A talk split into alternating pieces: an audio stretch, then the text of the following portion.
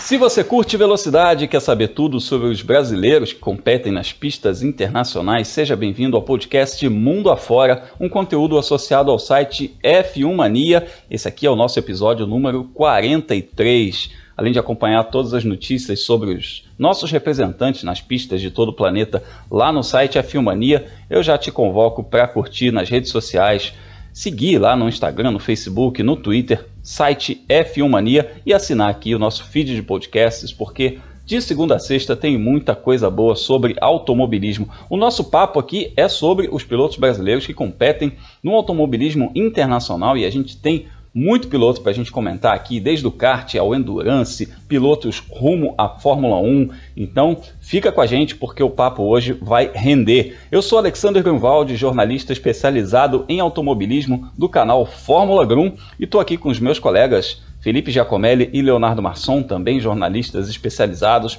para falar sobre essas novidades dos brasileiros mundo afora. E nesse episódio 43 a gente vai falar sobre a molecada rumo à Fórmula 1. A gente teve novidade do Emo Fittipaldi, o filho mais novo do, do Emerson Fittipaldi, o Dudu Barrichello fazendo teste. Tem muita gente boa vindo por aí. Felipe Giacomelli, uma semana aí para a gente esperar bastante coisa, porque afinal vai começar, inclusive, a Fórmula 2, a divisão de acesso da Fórmula 1. É, Grum, finalmente chegou a hora, né? Tipo, os pilotos estrangeiros falam Race Week, né? Que é a semana de corrida, e a gente chegou no momento de ver a Fórmula 2 sair do papel e ir, na né, temporada 2021, sair do papel e ir para a pista. A gente vai acompanhar o Felipe Drogovic na luta pelo título, a gente vai acompanhar a estreia do Petekoff e vamos ver o que vai acontecer com o Guilherme Samaia nesse ano. E falando nisso, além deles, a gente está cheio de brasileiros com sobrenomes famosos, né? Vai ter Fittipaldi, vai ter Barrichello, Bom, falta só a gente falar um pouquinho do Bruno Senna no futuro e também, não sei, do Pedro Piquet, de repente? É isso, tem esses aí já tem, tem quem já passou, tem quem não conseguiu chegar, mas tem bastante sobrenome famoso por aí também, inclusive da galera que tá rumo à Fórmula 1. Se você tá aí confuso com uma Fittipaldi, mais um Fittipaldi, sim, a gente não tá falando nem do Enzo, nem do Pietro, a gente tá falando do Emo Fittipaldi, o filho do Emerson Fittipaldi. E pra galera que tá no Endurance, é, a gente teve novidade também esse fim de semana, a gente teve uma corrida muito importante no cenário mundial do automobilismo, 12 horas de Sebring, Leonardo Masson, mais uma corrida daquelas de tirar o fôlego, daqueles finais que nem parece que passou 12 horas de corrida, né? Aqueles finais que a gente vê já de pé em frente à televisão. Fala Grum, fala Felipe, olá você que acompanha a gente. Pois é, Grum, no sábado a gente teve as 12 horas de Sebring, a corrida como você disse, né, da gente ver de pé né, sabe, de pé com a mão assim no rosto, né, como quem diz, nossa, o que, que vai acontecer tal. E que teve bons resultados dos brasileiros, né, o Augusto Farfus e a Bia Figueiredo conseguiram aí resultados importantes e a gente vai falar deles logo mais. É isso aí, a gente vai comentar sobre as 12 horas de Sebring, falar da galera do kart, como eu disse aí, dar uma mapeada em todos os brasileiros que estão competindo mundo afora. Então aperta os cintos porque está começando a nossa viagem. Simbora para o nosso episódio 43.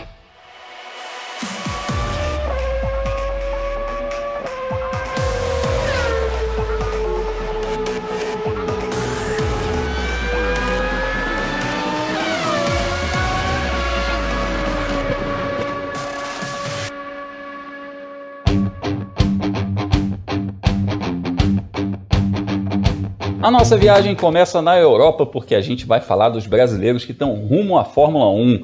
Nessa semana, uma semana especial para o fã de automobilismo, porque começa o Mundial de Fórmula 1 e mais uma vez começa sem um piloto brasileiro. E toda hora o pessoal pergunta: e aí, quando é que a gente vai ter mais um brasileiro na Fórmula 1? Eu sei que vocês, Felipe, Léo, Toda hora vocês ouvem essa pergunta, eu também ouço, a galera chega em rede social, às vezes chega pessoalmente falando, e aí, quando é que a gente vai ter de novo um brasileiro na Fórmula 1? E é justamente sobre isso que a gente vai falar, porque a gente tem uma lista de pilotos muito bons aqui. Não são tantos pilotos como já foi em outras épocas, mas são pilotos de muita qualidade. Eu vou começar passando essa lista para a gente já dar um overview a respeito dos brasileiros que estão rumo à Fórmula 1. Na Fórmula 2, que é a divisão de acesso da Fórmula 1 que começa seu campeonato nesse fim de semana, a gente tem o Felipe Drogovic, o Guilherme Samaia e o Gianluca Petekoff. Na Fórmula 3, que também corre junto com a Fórmula 1 como, como evento suporte, a gente tem o Caio Collet.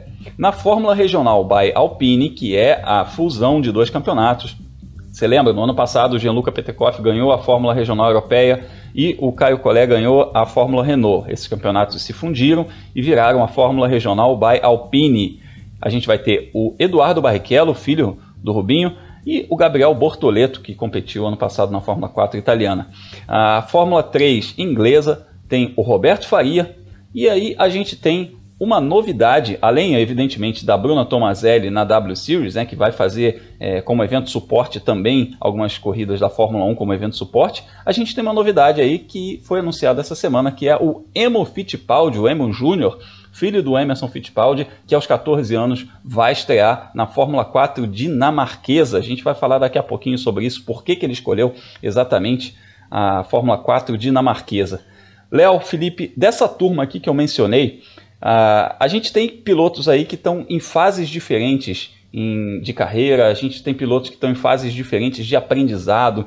É, talvez a gente não tenha um ano tão frutífero em relação a títulos como a gente teve no ano passado, porque muitos estão fazendo, inclusive, transição de categoria. Mas, Léo, quem, quem você aposta aí para brigar por campeonato, brigar por título dentro dos seus torneios? Agro, num primeiro momento, batendo o nome na lista e vendo as equipes onde cada um vai correr, eu acho que só o Drogovic mesmo na Fórmula 2. Uh, o Drogovic ele tem uma, fez uma temporada muito forte no ano passado, correndo por uma equipe média, né, a MP Motorsport lá na Fórmula 2, e esse ano vai para a Univirtuose, que foi o time do Luca Ghiotto, que brigou com pelo título da temporada passada com o Mick Schumacher até a última etapa. Então não dá, né? O Drogovic certamente é um piloto que vai brigar por título. Do resto dessa turma, né, do restante desses pilotos, talvez o Caio Collet na Fórmula 3, porque ele também vai estar numa equipe forte, a MP Motorsport, que é a equipe que o Drogovic defendeu na Fórmula 2 no ano passado. Na Fórmula 2 ela não é tão forte assim. Na Fórmula 3 sim, é uma equipe que consegue ali, dentro do possível, rivalizar com a Prema. E o Caio vem de um bom ano na Fórmula Renault Eurocup, sobe agora para a Fórmula 3, é apoiado pela, pela Renault, né, pela Alpine. Então, se eu tivesse que apostar em título, primeiramente o Drogovic. O Caio talvez brigue, mas eu gostaria de ver aí esse comecinho de temporada dele como vai ser para poder afirmar. Os outros pilotos todos, eles vão brigar mais, vão né, óbvio, vão tentar bons resultados, mas é aquela coisa de tentar uma adaptação, né, Grum?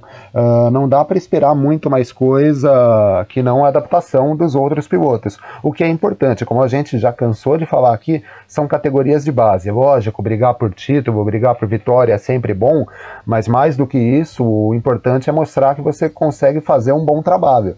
E conseguindo um bom trabalho, você consegue a sequência, uh, seja na mesma categoria para a próxima temporada, ou seja, subir para uma categoria acima no, no ano seguinte. É, eu ia trazer justamente esse aspecto que você falou aí sobre a equipe MP ser uma equipe mais forte na Fórmula 3 do que na Fórmula 2, para colocar o Felipe no papo falando sobre o Caio Collet.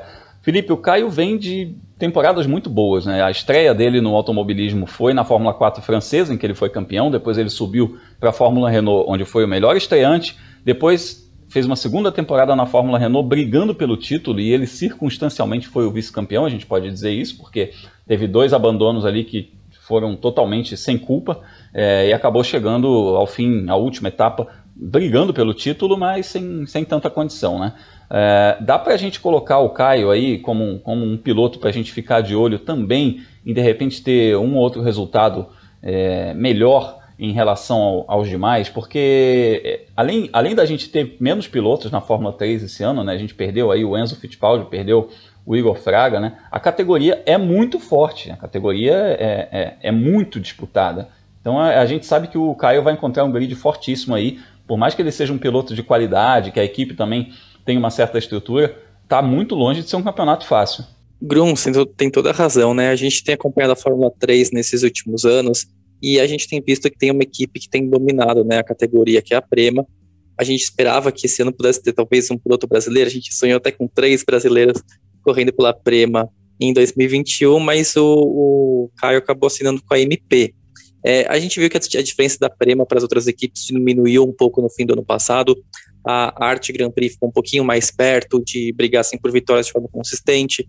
A Trident e a Hightech, é, hora ou outra, consigam, consigam beliscar bons resultados. A Trident um pouquinho mais leão de treino, né? Na corrida perde desempenho, mas a gente tem visto que esse, essa diferença na parte de cima do pelotão da Fórmula 3 tem diminuído. A gente espera que esse ano a MP também entre na briga. Mas a grande briga, né, o grande duelo, o grande adversário esse ano do Caio Collet vai estar do lado dele na garagem, né, é o francês Vitor Martin. Foram os dois pilotos que disputaram o título da Fórmula Renault no ano passado e eles são apoiados pelo programa da academia da Alpine, né? E então eles sabem que perder para o companheiro de equipe é, é o, não é o fim do mundo, mas é um, vai ser um, uma derrota assim muito grande na carreira deles, porque a própria Alpine está de olho nesse, nesse, duelo entre os dois. O Victor Martin já correu pelo MP, foi no ano retrasado, não foi tão na Fórmula Renault, né? Não foi tão bem assim de resultados. E o Caio Collet está estreando na equipe. Para além da briga entre eles, também eles, a Renault vai exigir que eles tenham bons resultados. É claro que se a MP mostrar que é uma equipe pouco competitiva desde o começo do ano, um pouquinho mais de paciência com resultados a, a montadora vai acabar tendo. Mas, é, enfim, quando você é uma equipe de Fórmula 1 apostando em jovens pilotos, você quer resultado a qualquer custo, né? Mesmo que você coloque um piloto em uma equipe ruim, como a gente viu acontecer com o Igor Fraga no ano passado. Então é justamente nesse cenário que a gente espera que a MP evolua, que o Caio ganhe né, do companheiro de equipe dele e, ao mesmo tempo, ele consiga brigar é, por pontos de forma consistente, até mesmo, quem sabe, por pódios e vitórias. E aí, só voltando naquele assunto que a gente já falou aqui, mudou a regra desse ano da Fórmula 3, como mudou da Fórmula 2, são duas corridas curtas, né? Então, é, se classificar ali entre o décimo, décimo segundo lugar no, no, na tomada de tempo já é um bom resultado, porque você pode contar com as, com as inversões de grid para ter melhores resultados, que até no passado era mais difícil. É, só explicando para a galera, a inversão de grid agora acontece nas corridas de sábado, né? Então você classifica, então, digamos assim, o, o, cara faz a pole position, ele larga na pole position na corrida de domingo, que passa a ser a corrida principal, passa a ser a corrida mais longa no domingo, e faz também algum sentido, porque está ali aos olhos da Fórmula 1, né? A preliminar da corrida de Fórmula 1.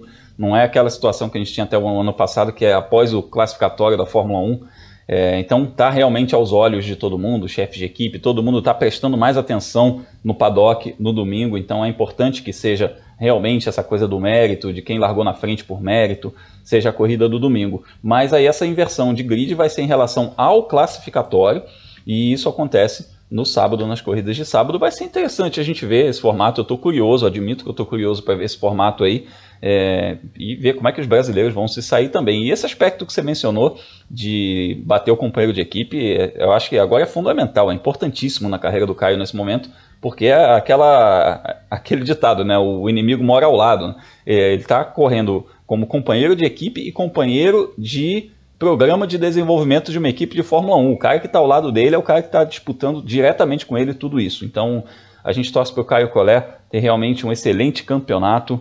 É, em 2021 a gente vai ficar de olho, vai trazer aqui para vocês os resultados, vai falar bastante a respeito do, do desenvolvimento desses pilotos aí na Fórmula 2 e na Fórmula 3. E agora a gente descendo um pouquinho essa escadinha é, que vai, que leva rumo à Fórmula 1, eu vou trazer aqui a Fórmula Regional by Alpine. Eu expliquei aí na abertura que é a fusão de dois campeonatos. O Caio Collet ano passado brigou pelo título na Fórmula Renault e o, e o Gianluca Petekoff ganhou o campeonato da Fórmula Regional Europeia. Esses torneios se fundiram então, até porque eles tinham o mesmo regulamento, eles vieram da mesma concorrência junto à FIA, tinham o mesmo regulamento e agora eles formam um campeonato só com um grid bem mais cheio e nós vamos ter dois representantes nesse grid que são o Gabriel Bortoleto e o Dudu Barrichello. O Gabriel Bortoleto está subindo da Fórmula 4 italiana, ele fez uma temporada em que ele fez pole position, temporada de estreia dele no automobilismo, fez pole position, ganhou corrida é, andando pela equipe Prema, ficou no top 5 do campeonato e agora ele sobe para a Fórmula Regional by Alpine por outra equipe, saiu da Prema,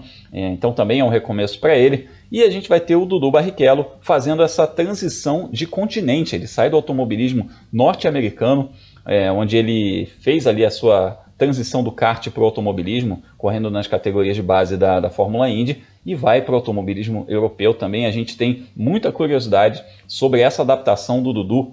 Então eu vou começar ouvindo o Dudu Barrichello, chamando aí a, o que, que o Dudu contou para a gente sobre os dois dias de teste que ele fez lá em Imola. Foram os primeiros contatos que ele teve com um carro de corrida em solo europeu. Fala, Dudu! Fala, galera! Acabamos de acabar aqui o segundo dia em Imola, o último dia de testes. É, então foi muito melhor que ontem, muito, muito. Eu comecei a entender muito mais o carro, É, a minha adaptação foi, foi relativamente rápida, mas foi muito difícil também. É, logicamente, que a gente já estava esperando que ia ser assim, né? Porque todo mundo já tem tanta experiência aqui, eu como zero experiência de nada, não conhecia a pista, o carro, os pneus, a posição, o ralo, tudo. A equipe também muito, muito, muito legal. O pessoal tá me entendendo, eu tô entendendo eles. Então a gente tá indo pra frente e hoje, graças a Deus, a gente acabou a, em, em décimo segundo, a sete décimos apenas do primeiro, então significa que a gente tá chegando mais perto e, e, entendendo mais a pista, mais o carro, enfim, experiência e velocidade vão vir aí pela frente. Valeu aí, galera. Valeu, Dudu. A gente está na torcida aí, nesse seu começo de caminho na Europa, né? As portas de entrada da Fórmula 1, esses primeiros testes lá em Imola. É interessante a gente ver que no primeiro dia ele ficou lá em 25, 27, depois já evoluiu para 12. Tá pouco a pouco pegando a mão do carro, né, Felipe? É uma, é uma caminhada é, que deve ser um pouco mais espinhosa para quem vem de outra realidade, quem vem de outro continente, outro tipo de automobilismo, outro tipo de equipamento, outro tipo de pneu. É muita coisa para se adaptar, né? E Grum, coloca no meio de tudo isso que ele vai competir no grid mais difícil, mais acirrado de todas as categorias de base da Europa nesse ano, que é essa Fórmula Regional Alpine. Tá, tá, cheio de piloto de academia de Fórmula 1, tem pilotos que são considerados fenômenos desde a época que eles estavam no kartismo. Então é um grid muito, muito, muito, muito difícil para o Dudu Barrichello e também para o Gabriel Bortoleto. Então a gente espera que esse ano de 2021 seja um pouquinho mais de adaptação para eles, em vez de brigar já de cara por é, pódios e por vitórias, né? É, a gente já falou aqui algumas vezes que a questão do Dudu Barrichello é que ele mora né, nos Estados Unidos, então fazia todo sentido ele começar a carreira lá primeiro e depois ir para a Europa. É claro que o tempo que ele ficou nos Estados Unidos, né, foram três anos, uma hora ele vai ser cobrado, né, de adaptação dele aos circuitos europeus, né, ele chega agora um pouco mais verde que muitos dos adversários dele que estão correndo na Europa há três, quatro, alguns deles até cinco anos, nos mesmos carros, nos mesmos, nas mesmas pistas, né, contra os mesmos pilotos, e agora ele vai ter essa questão de correr atrás. Mas ano passado, que foi a primeira vez né, que o Dudu teve um carro competitivo e estava repetindo uma categoria, né? Então ele tava, ele pôde usar a experiência que ele acumulou em 2019 para disputar o título de 2020. Ele andou muito bem, né? Largou na pole, é, teve vitórias, o campeonato escapou, mas o desempenho dele foi muito bom, é, quando a gente analisa o grid como um todo, as outras equipes, então foi um desempenho muito positivo. A gente espera que agora indo para a Europa ele consiga fazer esse mesmo caminho, né? Se adaptar primeiro e depois mostrar do que ele é capaz. É, a adaptação ela é sempre complicada, mas eu tô, tô vendo essa evolução, eu fiquei feliz aí. Vou te falar que eu fiquei feliz com essa evolução do Dudu em apenas dois dias, o que ele já conseguiu tirar de tempo, o negócio de ficar sete décimos do do piloto mais rápido, considerando todos esses fatores que você falou sobre equipe, diferença de equipamento, né? não conhecer pista, não conhecer equipamento, não conhecer pneu, a diferença de qualidade de uma equipe para outra, é, tudo isso conta, né? E é bom a gente ver que ele já está se adaptando rápido. E, Léo, é, a gente brincou no início do, do, do, episódio sobre o lance dos sobrenomes também, é, mas eu acho também que é óbvio, né? As pessoas vão olhar pro Dudu falando, filho do Rubinho, tem aquela coisa, um cara que foi muito bem sucedido na Fórmula 1, brigou por título mundial, ganhou corridas e tudo mais. É, mas hoje em dia também não, tem tanto essa coisa, né, do sobrenome. O, virou meio que lugar comum. A gente ano passado na Fórmula 2 tinha quatro sobrenomes de pilotos que já tinham passado pela Fórmula 1. Tinha Schumacher, Alesi, Deletrat e Piquet.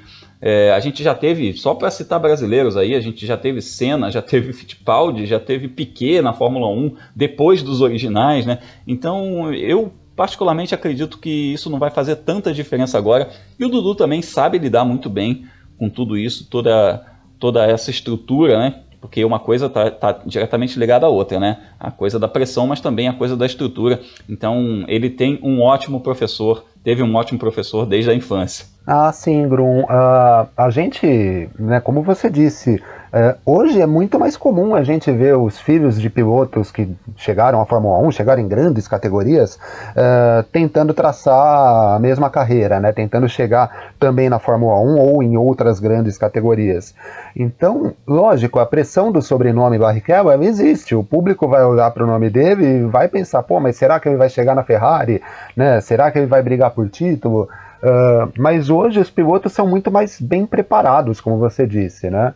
A gente tem a questão das academias de, de equipes de Fórmula 1, não é o caso do Dudu ainda, o Dudu ainda não é apoiado por nenhuma academia, mas os pilotos são muito mais treinados a resistirem a esse tipo de pressão, são mais habituados, eles testam mais, eles simplesmente evoluíram, né? Como tudo que né? como tudo em qualquer área, uh, os mais jovens hoje evoluem, e mesmo com um sobrenome famoso, eles acabam, né? conseguindo uh, desligar um pouco desse tipo de pressão. A que, pressão que o Dudu vai ter é a pressão por resultado comum, pressão de bater uh, os adversários, ainda mais num grid tão forte como o Felipe comentou. A gente bate o olho no grid da Fórmula Regional aqui e vê alguns nomes bem conhecidos, que a gente falou bastante deles no ano passado, uh, como, como concorrentes do Caio Collet e do Petekoff, o Davi Vidalis, que teve na Fórmula Renault, vai correr, o Franco Colapinto, que teve na Fórmula Renault, vai disputar esse campeonato. Enfim, uh, o Gabriel Mini, que foi concorrente do Bortoleto lá na Fórmula 4 italiana, italiana também está nesse grid. Então a pressão que ele tem é para correr contra esses caras, para conseguir bons resultados e de repente bater os companheiros de equipe. E isso independe dele se chamar Barrichello ou Silva, né? Uh, qualquer é, o tipo de pressão qualquer piloto vai enfrentar. Então ele tem que se preocupar mesmo com essa adaptação. Foi bom ver uh, essa evolução que ele teve de um dia para outro nos testes, mas a preocupação dele é para conseguir se adaptar ao carro, se adaptar às pistas e conseguir os bons resultados. O sobrenome eu acho que é um fator menor. É, o Léo, você falou do, do sobrenome Silva. Mas aqui no Brasil, esse sobrenome teve história. Teve um cara que corria, não com esse sobrenome, mas estava no nome dele, chamava Ayrton. Ah, sim, mas é que aí ele usava outro nome, né? Não era o, necessariamente o Silva. Mas sim, é um Silva bem sucedido, talvez o Silva mais bem sucedido da história do automobilismo.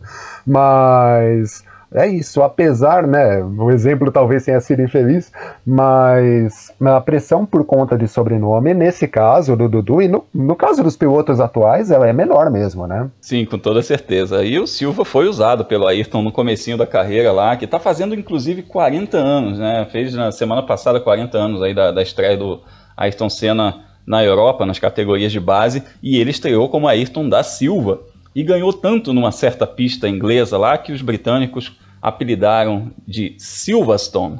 Pois é. Então, histórias que a gente tem do automobilismo brasileiro, mundo afora já, de outros carnavais. E para falar nessa história do sobrenome, eu vou trazer mais uma é, jornada de alguém que carrega um sobrenome famoso que vai começar no automobilismo. Agora, a gente descendo mais um degrauzinho, a gente vai falar de Fórmula 4, porque em 2021 quem vai fazer a sua transição do kart para os monopostos é o Emo Fittipaldi, o Emo Júnior, o filho do Emerson Fittipaldi.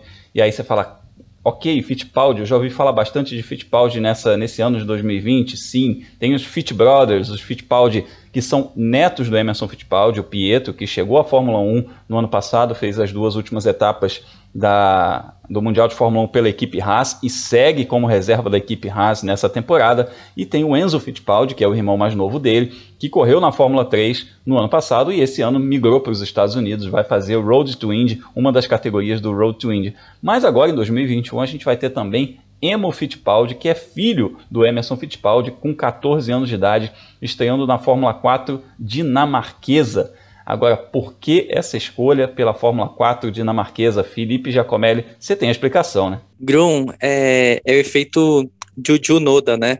Para quem não conhece, a Juju é uma pilota japonesa. Ela, desde quando tinha 9 anos de idade, ela bateu muitos recordes assim de velocidade no Japão, porque uma idade tão pequena você não pode competir né, em, em campeonatos oficiais e ela era considerada um fenômeno. Aí, ano passado, ela estreou na Fórmula 4 de Dinamarquesa e todo mundo ficou, né, ficou super surpreso. Como assim, né? Tipo, ela é fenômeno, tá indo para um campeonato que ninguém nunca ouviu falar, mas tem um motivo, e é o mesmo motivo que o Emo Fittipaldi está indo agora para esse ano.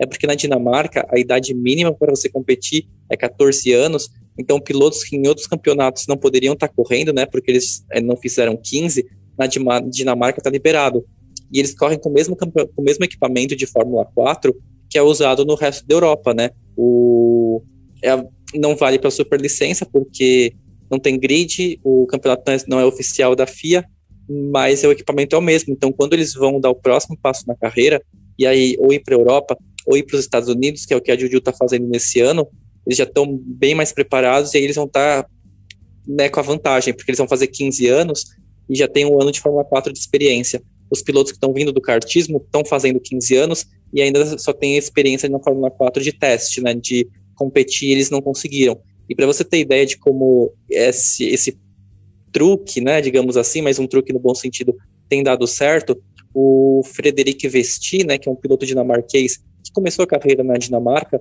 ele é considerado um dos favoritos ao título esse ano na Fórmula 3, e ele assinou recentemente com a academia da Mercedes, né?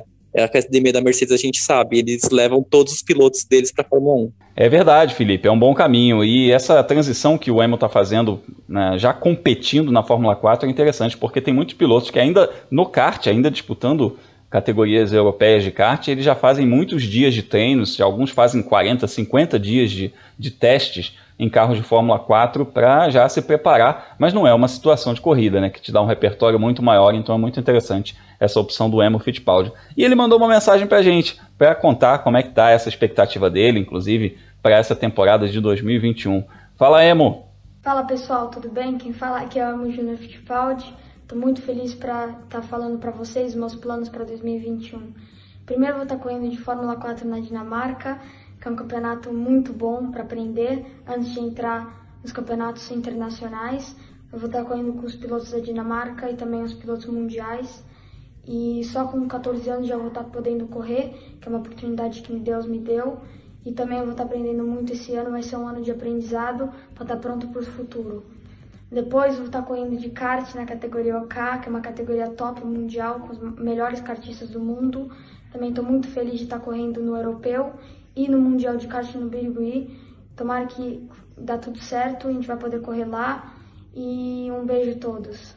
Valeu, muito bom ter você aqui, super legal. Seja muito bem-vindo aqui ao Mundo Afora, sua primeira participação aqui no nosso podcast. Espero que você fale muitas e muitas vezes com a gente. Muito bacana ter você por aqui. E ele lembrou aqui, né, Léo, que ele vai continuar competindo no kart, inclusive porque é importante, ele está fazendo essa transição, então ele segue no kart europeu. A gente, no final desse episódio, ainda vai dar uma pincelada a respeito dos brasileiros que estão no kart.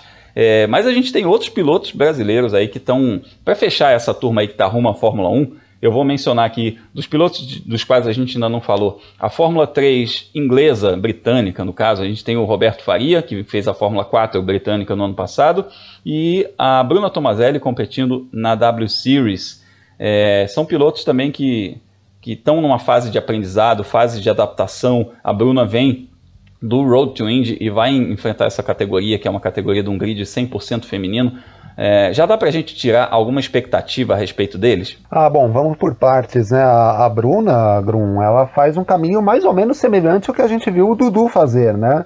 Uh, ela vem das categorias americanas, ela estava na USF 2000, a mesma categoria que o Dudu disputou no ano passado, uh, e parte para a W Series. Uh, tem algumas diferenças lá, o carro é preparado, né, todos os carros são preparados pela mesma equipe, mas o grid também é bastante forte. Né? A Jamie Chadwick, que é a atual campeã, né, campeã de 2019, porque no ano passado, por conta da pandemia, a gente não teve campeonato, segue no grid, a Bate Visser segue no grid também. Então, para a Bruna, a gente acredita que vai ser um ano de adaptação ao carro também e às pistas. Né? Ela nunca correu na Europa e vai correr com esse carro da W Series, que é uma espécie de um carro de Fórmula 3. E quanto ao Roberto Faria, vai ser a segunda temporada dele na Fórmula 3, na Fórmula 3 inglesa, a primeira completa, né? Ano passado ele começou a temporada na Fórmula 4 e depois migrou para a Fórmula 3. Teve até alguns bons resultados, a gente chegou a comentar uh, dele aqui em edições passadas. Uh, e a expectativa é que ele consiga andar mais na frente. O Roberto fez nesse começo de ano as provas, né, o campeonato da Fórmula 3 asiática, correndo contra pilotos muito mais fortes que ele.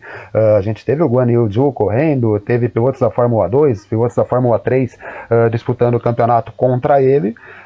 E se ele não conseguiu na pista bons resultados, até por conta do nível técnico do grid, com pilotos que já são muito mais experientes em relação a ele, mas já serviu para ele ter uma espécie de pré-temporada para o campeonato inglês lá da Fórmula 3. Então a expectativa é que ele consiga andar um pouquinho mais na frente do que ele andou no ano passado. É verdade, a Fórmula 3 inglesa já foi muito conceituada, já foi um campeonato importantíssimo, já foi por muitos anos o mais importante campeonato de base no automobilismo europeu rumo à Fórmula 1, levava direto à Fórmula 1, inclusive, né, na época que a gente não teve Fórmula 2, ou então tinha lá Fórmula 3000, muita gente pulava direto da Fórmula 3 para a Fórmula 1, o próprio Ayrton Senna fez isso, um grande exemplo. É, então, hoje em dia a gente tem uma Fórmula 3 é, um pouco menos badalada do que já foi, mas não deixa de ser a Fórmula 3 inglesa. E você mencionou que o Roberto Faria fez aí a Fórmula 3 asiática no começo da temporada, mas também ali foi covardia, né? Tinha pilotos de Fórmula 2 correndo.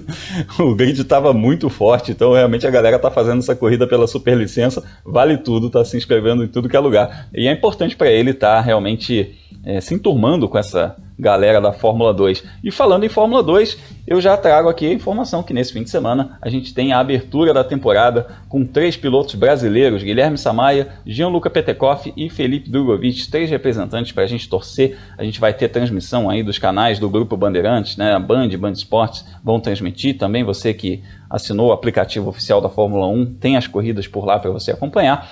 E eu encerro esse bloco chamando o Felipe Drogovic, que conta pra gente a expectativa dele para essa abertura de temporada. Fala pessoal, aqui quem fala é o Felipe Drogovic. É, agora nessa semana nós vamos ter a primeira etapa da Fórmula 2 em 2021. Estou muito animado para essa primeira etapa. Acredito que possa ser muito bom para nós. Nós nos preparamos o, melhor possível. É, tive ainda dias de simulador é, ainda nessa semana para tentar maximizar a nossa performance, para aperfeiçoar o que faltava ainda. Então, acho que a gente está muito bem preparado e espero que a gente já comece o campeonato com, com o pé na frente. Valeu, um abração, conto com as ajudas de todos.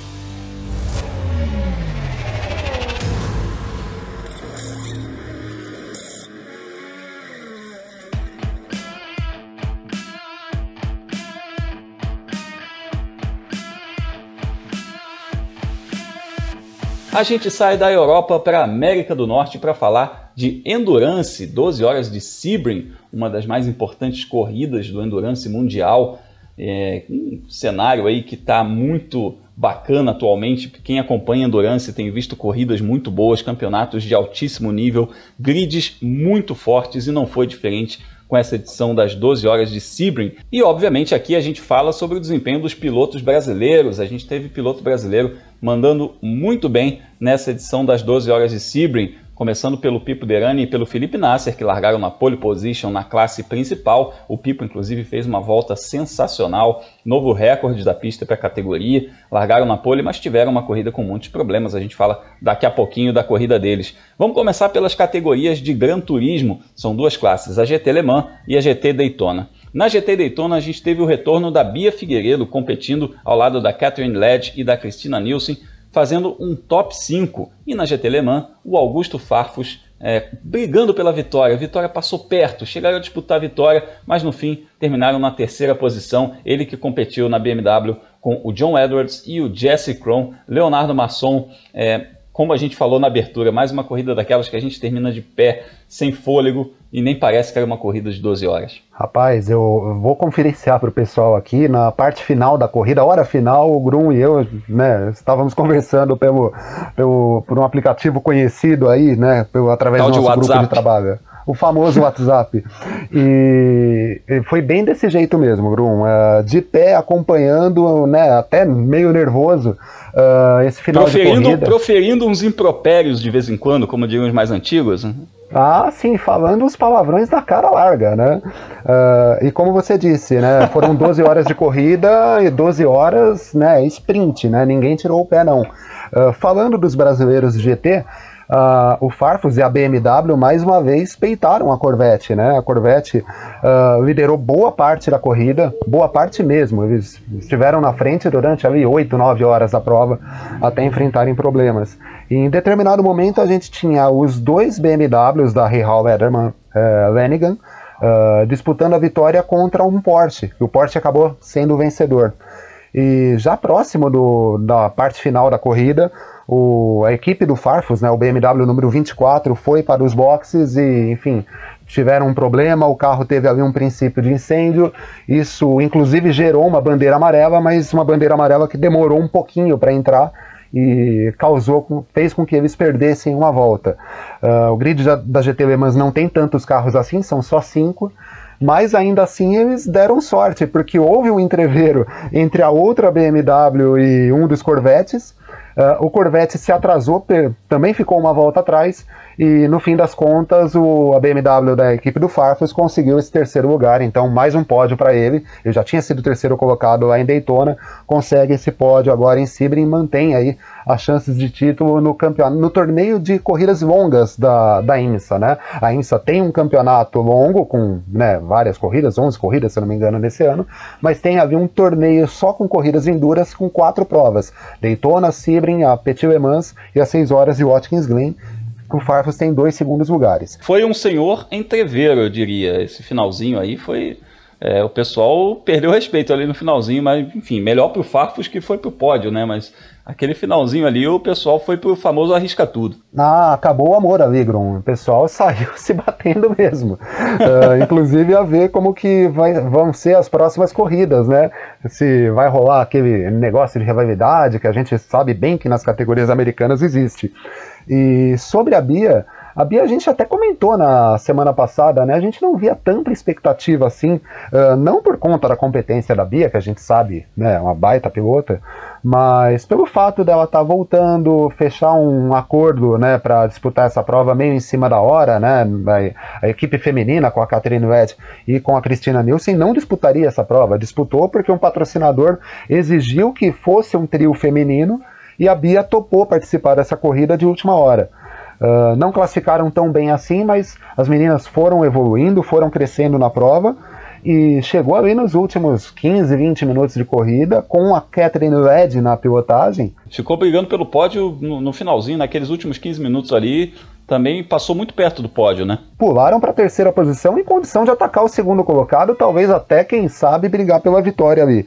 Só que uma punição por uma manobra da Catherine Led acabou jogando esse pódio por terra, né? Elas terminaram na quinta colocação, na volta do líder, que bom frisar, uma corrida de 12 horas, elas terminaram na volta do líder, e se não fosse a punição, conseguiriam esse pódio e vou te dizer que não terminariam tão longe dos vencedores, não.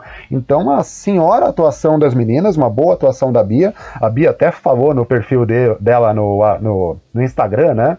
Uh, um acordo fechado tão de última hora e elas conseguiram esse resultado. Então, uh, uma atuação bastante de destaque das meninas. Excelente, a gente viu nossos representantes aí andando muito bem. A gente está muito bem representado no Endurance Mundial. O Felipe sabe disso, ele acompanha tudo lá na agenda da velocidade.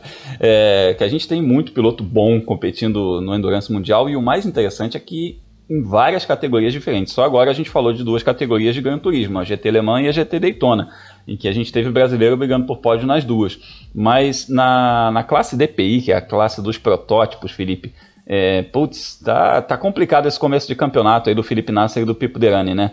Eles estão estão é, sofrendo, eles sofreram também em Daytona, nas 24 horas de Daytona, sofreram agora em Sebring, mas não deixou de ter uma vitória brasileira lá nas 12 horas de Sebring. É, Grum, a gente lembrar no passado, né, o Elinho também começou mais devagar o ano, foram nas corridas realizadas ali no, no comecinho da temporada, ele abandonou em Daytona, depois em Sebring o resultado também não veio, e aí ele engatou uma sequência de vitórias né, de segundo lugar que acabou dando o título para ele. De repente, quem sabe, né, Felipe Nasser e Pipo Derani, que são uma, uma dupla fortíssima da INSA, eles conseguem fazer essa mesma recuperação e lutar pelo título desse ano. O problema em Sebring, enfim, acho que não foi só um problema, né? A gente viu os brasileiros envolvidos em várias confusões ao longo da prova, o, mas teve um acidente ali, acho que na primeira hora de disputa, né, pouquinho passado da primeira hora de disputa, que o Pipo Derani tenta fazer a ultrapassagem no Renger van der Zande, da Ganassi, e eles estão, porque tem muito retardatário ali no, bloqueando a pista, e aí ele, o, o Renger van der Zande perde um pouquinho o ritmo, o Pipo tenta passar e eles se tocam, né, e é um acidente tipo de corrida, mas acabou danificando o Cadillac, eles perderam três voltas nisso e aí qualquer chance de vitória foi embora. Depois o Felipe Nasser se envolveu em uma rodada, né, acabou acertando o Cadillac da equipe JDC Miller, que a gente vai falar logo logo dela, e ainda teve um problema mecânico para assim, né, para fechar com chave de ouro, ironicamente falando, do desempenho em Sebring mas são ótimos pilotos brasileiros, a gente sabe que eles têm todas as condições de darem a volta por cima, é, e a gente e foi acidente de corrida mesmo, a gente fala que a agressividade do Pipo Derani foi o que levou ele é, a se tornar um dos grandes pilotos de endurance que tem, a ter três vitórias nas 12 horas de Sebring, então a gente espera que ele continue é, tendo esse arrojo e brigando né, por vitórias e por títulos. Lembrando que ele também vai competir no EC nesse ano, né, no Mundial de Endurance. É, o Pipo estava brigando aí para aumentar o número de vitórias dele. Já venceu três vezes em Sebring, né? Empatado aí com, com algumas lendas como o Mario Andretti. E, buscando esse recorde, igualar esse recorde de seis. Não foi nesse ano, mas vamos combinar que aquela pista está com muito bump, né? O, a, tudo bem, é a tradição de ser uma prova mais raiz tudo mais, mas já passou do tempo de, de recapear a Sebring, porque os carros estavam pulando demais, os protótipos principalmente, que são mais baixos, estavam sofrendo muito com isso. E numa dessas, é, numa desse, num desses bumps aí, o Felipe Nasser acabou acertando ali o, o carro, que é o carro que venceu a prova, né? Pois é, um surpresa resultado das 12 horas de Sebring, um carro privado, né? Um carro que não tem investimentos pesados de uma montadora por trás, o Cadillac da equipe JTC Miller, o trio francês, né? Sébastien Bourdais, Loic Duval e Tristan Vautier terminaram com a primeira colocação. É um time todo francês, quase, né? Porque sabe quem é o chefe de equipe? É um brasileiro que conhece muito da INSA, o Christian Fittipaldi, né? O Christian Fittipaldi antigamente era o chefe da equipe da Action Express, o time que hoje tem né, o Pipo Derani e o Felipe Nasser, mas no ano passado ele acabou trocando de equipe, foi, na verdade foi ele, foi o patrocinador junto, então o, até o número do carro permaneceu o mesmo que eles tinham na época da Action Express, e agora já está no sinal de vitória, né? O que é muito legal a gente ver, porque é uma equipe que não tem os mesmos recursos que a Action Express tem, não tem os mesmos recursos que a Ganassi tem, mas conseguiu um, um, ótimo resultado. E a gente olha para o trio também deles, é um trio fortíssimo, né? O Bourdais, que esse ano volta para a Indy, piloto super experiente, mega campeão da Champ Car, passagem por Fórmula 1, Luiz Duval também, piloto que já defendeu a, a Audi nas 24 horas de Le Mans, e o Tristan Vautier, que há alguns anos já está fazendo carreira nos Estados Unidos, né? Então, é, eles guiados pelo Christian deram super certo e aí a vitória veio. É isso aí, o Christian vitoriosíssimo também no Endurance, ganhou algumas vezes as 24 horas de Daytona, é um cara que andou de tudo também, andou é, de Fórmula 1, andou de Fórmula Indy, foi segundo colocado nas 500 milhas de Indianápolis, é, andou de NASCAR, nossa, um cara também que tem uma carreira incrível, é um cara que a gente tem que valorizar muito, parou de correr tem pouco tempo e agora é um vitorioso chefe de equipe, já tem aí 12 horas de Sebring para colocar no currículo como chefe de equipe. A gente está chegando aí no finalzinho do nosso episódio, então simbora para nossa volta final.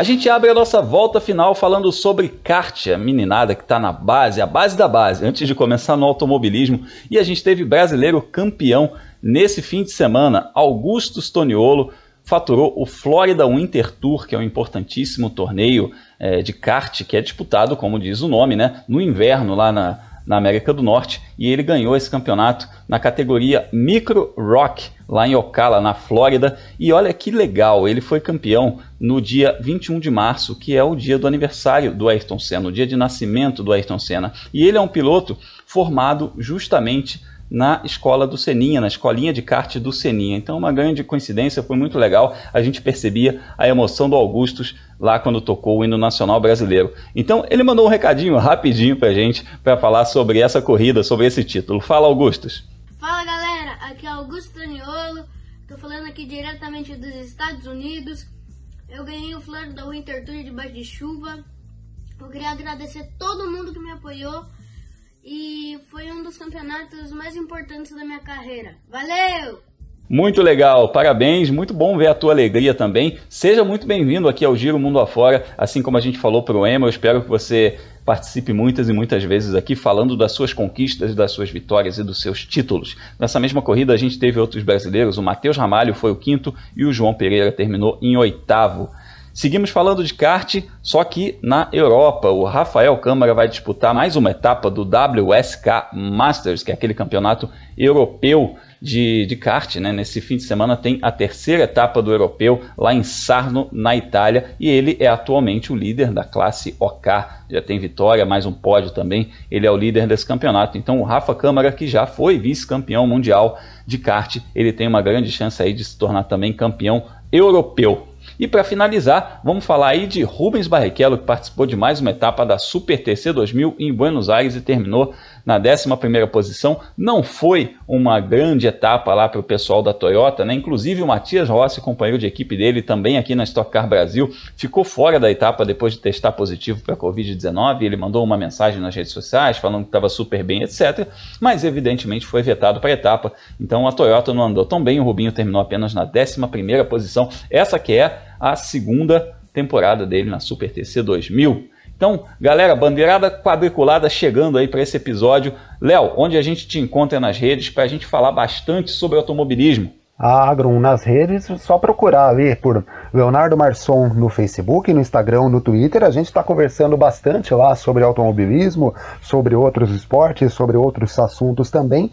Nesse final de semana que é tão especial, né? Finalmente a Fórmula 1 está de volta, né? Vamos ter o Grande Prêmio do Bahrein com as categorias de base da Fórmula 1 correndo, tem corrida da Fórmula 2, tem transmissão nova, tem meio novo de assistir as corridas e tem material também produzido tanto na revista Racing, quanto no F1 Mania, quanto no Fórmula Grum. Então, quem quiser acompanhar, me segue nessas redes, Leonardo Marçom. Grum. É, isso aí. Inclusive, esse material que o Léo mencionou no Fórmula Grum tá muito bacana, um guiazinho. A gente fez um guia em vídeo de 3 minutinhos. Você não perde tempo. Você entra lá no youtube.com.br dá uma olhada. A gente fez um guia completo com todos os carros e todos os pilotos, as informações estatísticas sobre os 20 pilotos e também os nomes dos 10 carros das equipes que vão disputar a temporada 2021 da Fórmula 1.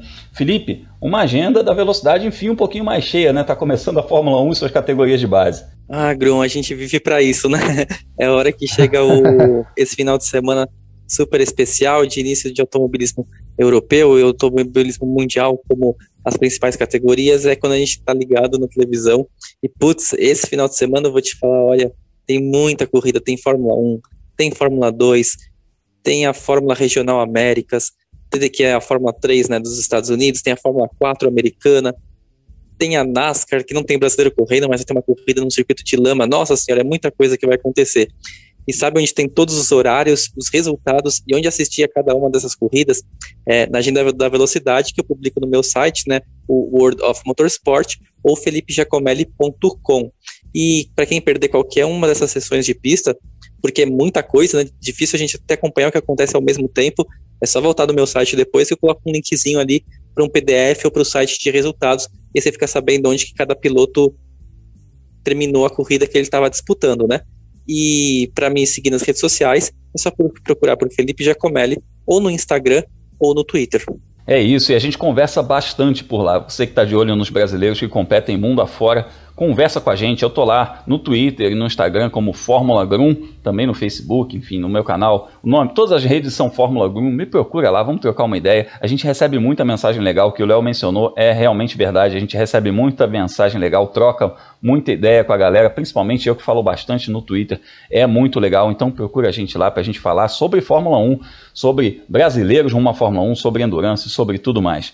Para fechar esse podcast, eu te convido a, a, assinar o feed de podcasts aqui do site F1 Mania. Se você ainda não é inscrito, assina e ativa as notificações, porque de segunda a sexta a gente tem o F1 Mania em ponto com o Carlos Garcia e o Gabriel Gavinelli falando sobre todas as notícias do mundo da velocidade. E semanalmente também o Full Gas Podcast com o Gabo Carvalho e o Gabriel Lima falando sobre MotoGP, que também começa a sua temporada e a gente vai ficar de olho no que está acontecendo no Mundial de Moto Velocidade.